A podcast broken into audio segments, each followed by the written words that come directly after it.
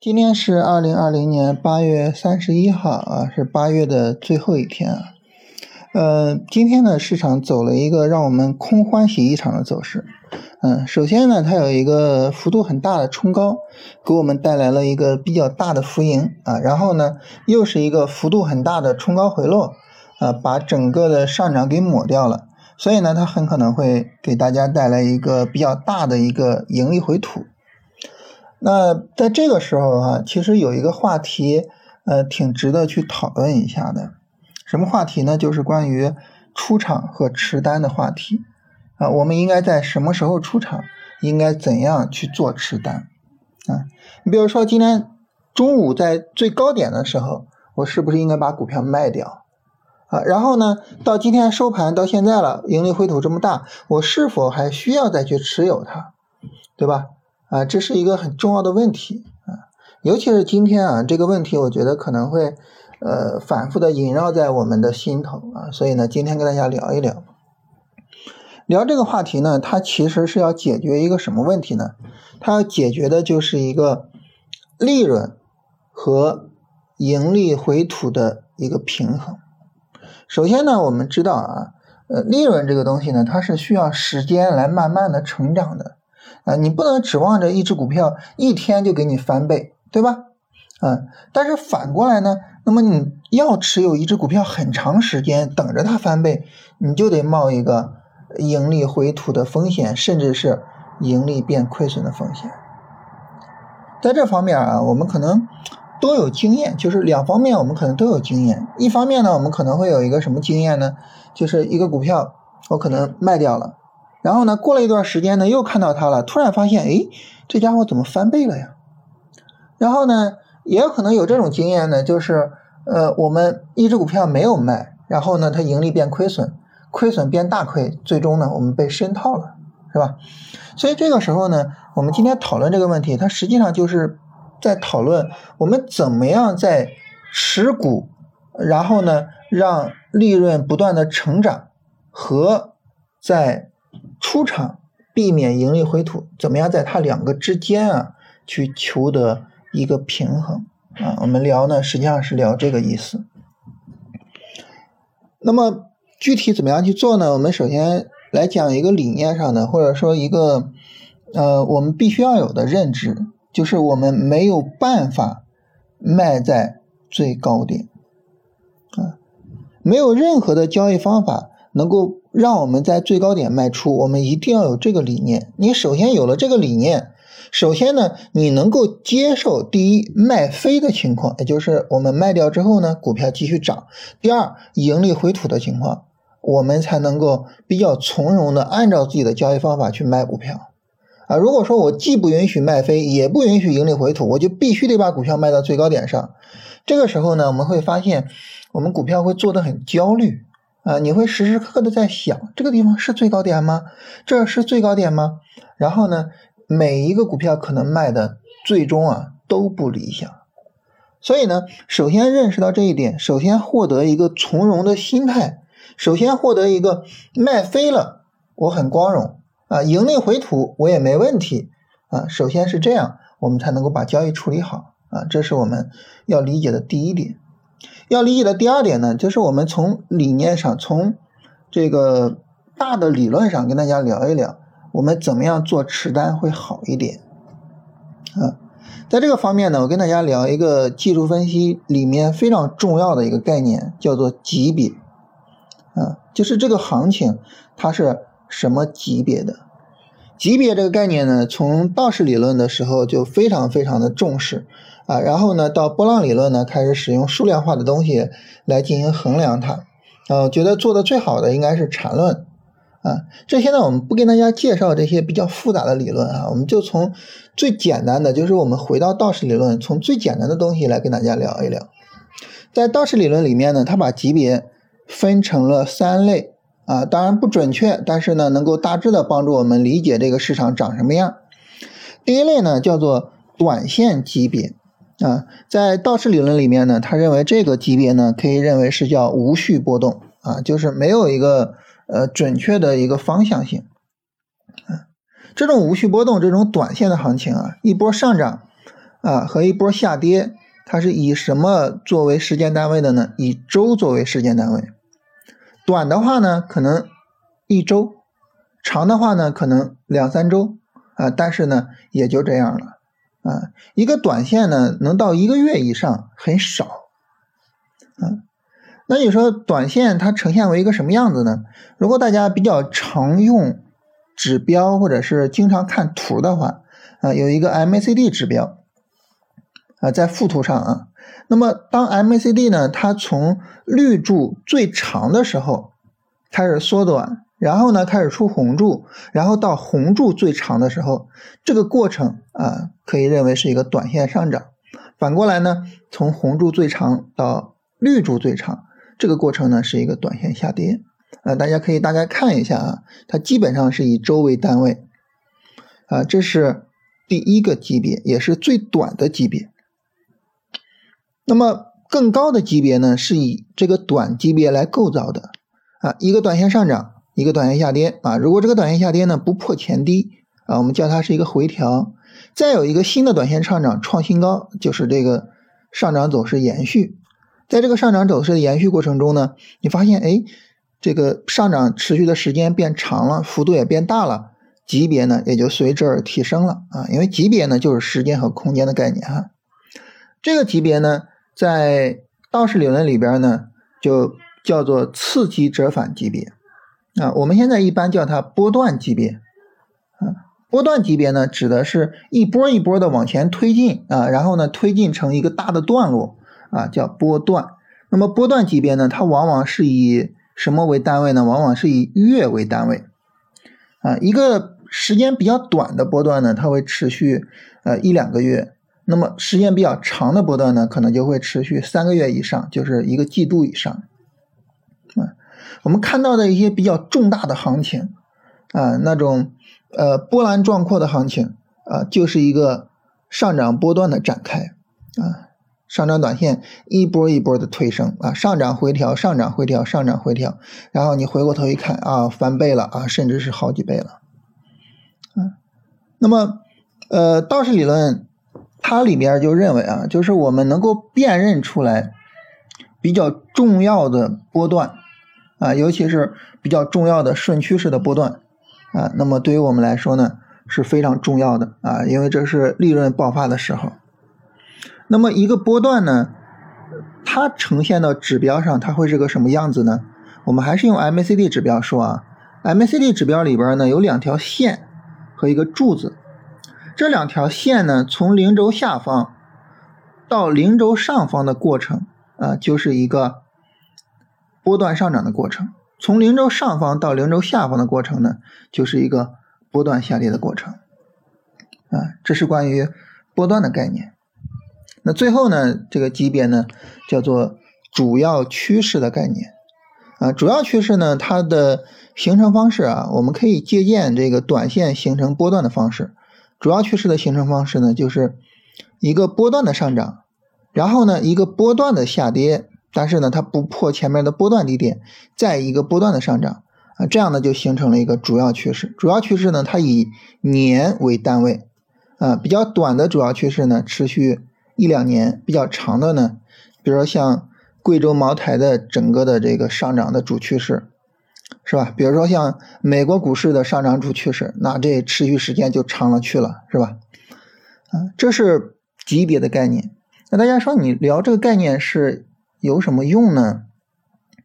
我们会发现啊，你无论从哪个级别上去审视这个市场，无论哪个级别啊去审视这个市场，你会发现呢。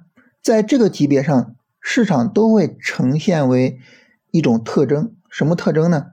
就是一个上涨之后必然跟随一个下跌，一个下跌之后呢必然跟随一个上涨。短线上啊，我们看到这个 MACD 指标，你就能够看到哈，MACD 指标永远是红柱绿柱红柱绿柱红柱绿柱，也就是说，短线上它永远是一个上涨一个下跌，一个上涨一个下跌，一个上涨一个下跌。那么波段。啊，趋势也都是类似的啊。趋势就是我们通俗所说的牛熊市啊。一个牛市，牛市之后必然跟随一个熊市；一个熊市之后必然跟随一个牛市啊。这个是毫无疑问的。在这种情况下呢，那么一旦我们确立了我们自己的交易级别。这个时候呢，我们就可以大致的给自己定一个持单的时间区域。啊，那首先呢，我们说定自己的交易级别，就是你买一个股票，你去持有它，你愿意持有多久？这个可能涉及到我们的方方面面，比如说你的资金量，比如说你的市场预期。啊，比如说你对于这个复利各个方面的需求等等的，啊，最重要的是，比如说你有没有足够的时间看盘，啊，你的性格是什么样的，啊，你能不能拿得住股票，啊，等等的，就说这些方面决定了我们其实存在着一个最有利于我们自己的，我们最能接受的，从客观意义上来说最适合我们的一个持单的级别。啊，无论这个持单级别是什么哈，你首先要把它给定下来。定下来之后呢，就能给自己一个大致的框架。如果你说我的持单级别呢，我是愿意做短线的啊。你比如说我们跟大家做节目啊，我们聊一般呢都是围绕着短线聊啊。为什么呢？就是我们围绕着短线聊啊，这个交易次数足够多。啊，我们能够不断的在市场涨跌的过程中跟大家分享一些想法，啊，我们能够更快的去学习，是吧？啊，但是呢，大家在做的时候，可能你能够找到说我究竟适合什么。如果说你说我也适合短线啊，我就喜欢短线，那这个时候你大概知道你的持单少则几天，多则两三周，啊，它不会。再少，它不会说我今天买，明天卖，这就不叫短线了，对吧？这这是可以叫超短，也可以叫其他东西，但是这不叫短线。那你说我一被套了，我我拿一两年，那这也不叫短线，对吧？短线的这个持单时间大约就在这个时间区间内。所以这种情况下呢，我们就知道，我们大概给自己一个概念，这个概念呢，就是我持单大约要持单。这么长的时间，好了，我们把这个给定出来了。当我们把这个定出来之后呢，那么这种情况下，我们就去看这个行情。这个行情它更有可能走向一个比较短的时间就结束，还是一个相对比较长一点的时间啊？主要根据什么呢？行情的背景、行情的力度啊这些内容来进行判断。当我们做好这些判断之后呢，那么我给自己一个大致的一个持单计划。实际上，当前这一波大盘的行情啊，我个人来讲呢，嗯，在我前两天买入的时候啊，我是比较看好的啊，因为当前的这个行情背景是大盘有一个波段回调的背景，后续呢可能会迎来一个波段上涨，而一旦这个波段上涨成为现实，那么现在的这个持股呢，它可能还会有一个。比较长时间的一个上涨过程，啊，所以呢，我我对这笔单子期待值还是比较高的啊。当然，今天的这个回调力度是很大哈，但是呢，它毕竟也是上涨过程中的三十分钟的回调啊。尽管回调力度很大，但是呢，我还是把它视为是一个上涨过程中的回调啊。所以。这是这样的判断，那你说这个判断它会不会出问题呢？当然会了，对吧？如果说我的所有判断都不会出问题，那这个时候实际上，嗯，很恐怖，对吧？我们都知道很恐怖，我就不会做股票了，我会做什么呢？我会去做期权，啊，因为期权的杠杆是非常非常大的，你能够很快积累起来非常大的财富，所以我们知道这是不可能的。对吧？那这个时候怎么办呢？这个时候就是我们说的，我会同时使用推损这种工具去保护我的账户啊。比如说，我现在挣了百分之三了，那好，它再回到百分之一，我就平仓啊，我保护百分之一的利润，对吧？就做一个保护。啊，当然，这个做保护也不能推损推得太快啊。你说我现在盈利百分之三了，它回到百分之二点五我就平仓，没有意义。你还不如百分之三直接平了，对吧？因为你这样不允许市场波动了啊。所以在这种情况下呢，就是我会尽量的去持单。大家注意这句话啊啊，这句话如果说我们加上所有的定语，它的完整的内容应该是这样的：在我们的交易级别内。在我们的持单周期内，尽可能的去延长我们持有股票的时间。嗯，也就是说呢，我做短线，我最长也不会长过两三个周，但是呢，我不可能两三天就出，我会尽量的把这个时间让它长一点，在一周、在两三周的这个时间框架内，我会尽量的让它长一点。为什么呢？因为行情是需要时间的，啊，行情的展开它需要时间。啊，利润的兑现需要时间，市场发现这个股票的价值需要时间，这些东西它都需要时间。当我们持有一个股票一天的时候，你盈利的概率有多大呢？同一只股票我们持有两天、持有三天，你盈利的概率是会减少还是会这个抬升呢？啊，我们想一想就知道，是吧？所以。我们应该尽可能的去持单，当然这个尽可能持单不是盲目的啊，不是说我到了止损位了还持单，那那肯定是要止损，是吧？啊，不是说我到了两三周的这个极限了，我还要持单，不是啊，它马上就需要一个日线、短线回调了，我为什么还要持单？不是的。所以呢，就是首先明确自己的级别，然后根据行情的情况来判断这个行情大概能够持续多长时间，最后在这个自己判断的时间区域内，尽可能的持持单，尽可能的让股票的行情展开，以便于帮助我们获得利润。所以做好这三点啊，我们能够尽量的啊，能够尽量的去这个让自己呃。赚到更多钱，啊，尽量的减少卖飞这种情况。同时呢，嗯，当你有推损去保护的时候，当你最终还是会去止盈的时候，你又能够尽量的去减少盈利回吐的情况，它能够比较好的去求得一个平衡。当然，我们这儿说的是短线，那你做波段也一样嘛，对吧？你做波段，我们刚才说了，短的话一两个月，长的话三四个月。那你大概也给自己估计一个持单时间啊。如果说嗯做技术分析做的比较熟练啊，我再给大家分享一个概念，当然这个仅限于你做的非常熟练的情况下。一个什么概念呢？叫做主升这个概念。这个概念呢是道氏理论，呃是波浪理论提出来的啊。波浪理论呢，他发现这个市场走势呢往往是这样啊，一波拉升。哎，人们刚开始认识到，哦，这个股票好像还不错，回调不破前低，哎呀，大家都确认了这个股票是上涨。这种情况下呢，所有人都看好这个股票，往往在第三浪的时候呢，会带来一个大幅度的一个上涨。这个上涨呢，就被称为叫做上涨的主升浪。一段行情的精华就在这个主升浪里面。如果这个主升浪你拿到了，其实后边的那些行情都无所谓了，因此呢，当你的技术分析水平高的时候，你完全可以只抓啊你的交易级别内的主升浪，这个主升浪走出来之后，你就可以找机会去止盈了啊，后边你就不用再看了啊。那这种情况下呢，能够比较好的提升你的效率啊，但是呢，如果说你没有比较高的技术水平的话，不建议去使用这种方式，很容易卖飞股票。啊，然后呢，你卖废之后，如果说导致后悔呀，或者心态不好啊，可能会整个扰乱你的操作的节奏。好，这是我们说呢，从这个技术分析的角度啊，去跟大家聊一聊，怎么样去平衡持单和卖出。那么我们还有没有其他的手段去帮助我们做这个平衡呢？有。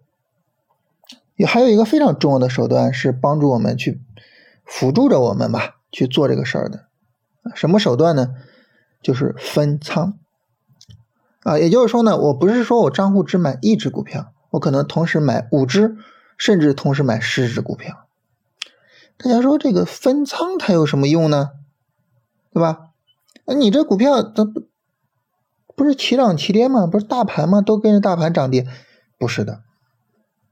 大家看股票，你同时看股票看的多了，你会发现股票呢，它是各有各的节奏的，啊，它的节奏是不一样的。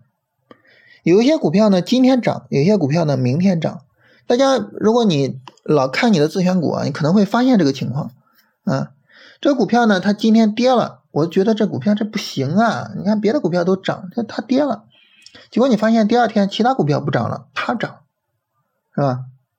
为什么呢？跟我们上期节目说的市场里的资金是有限的是有关系的，有限的资金只能够推升有限的股票啊，所以呢，这个股票你拿着它啊，如果说它的质地还不错啊，它终究是会被轮到的。那这个时候呢，当我们去同时持有着五个或者十个股票的时候，它可能会出现这种情况：这几个股票涨，那几个不涨。哎，我总体上我的净值、我的账户是提升的。明天呢，那几个股票涨了，这几个没涨，哎，我的账户还是在提升的，就是大盘可能它是跌的也好，或者是略微涨一点点也好，但是我的账户是明显的每天都在提升，啊，当然这个每天可能有点夸张啊，你比如说每周都在提升，或者每个月都在提升，啊，尤其是每年都在提升，这个还是比较容易实现的。